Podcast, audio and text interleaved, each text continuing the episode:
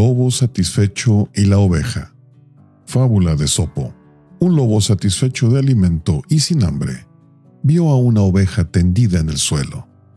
Dándose cuenta de que se había desplomado simplemente por el miedo, se le acercó y para tranquilizarla le prometió dejarla ir si le decía tres verdades.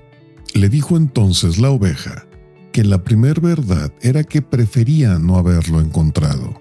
La segunda, que como ya lo encontró, hubiera querido encontrarlo ciego.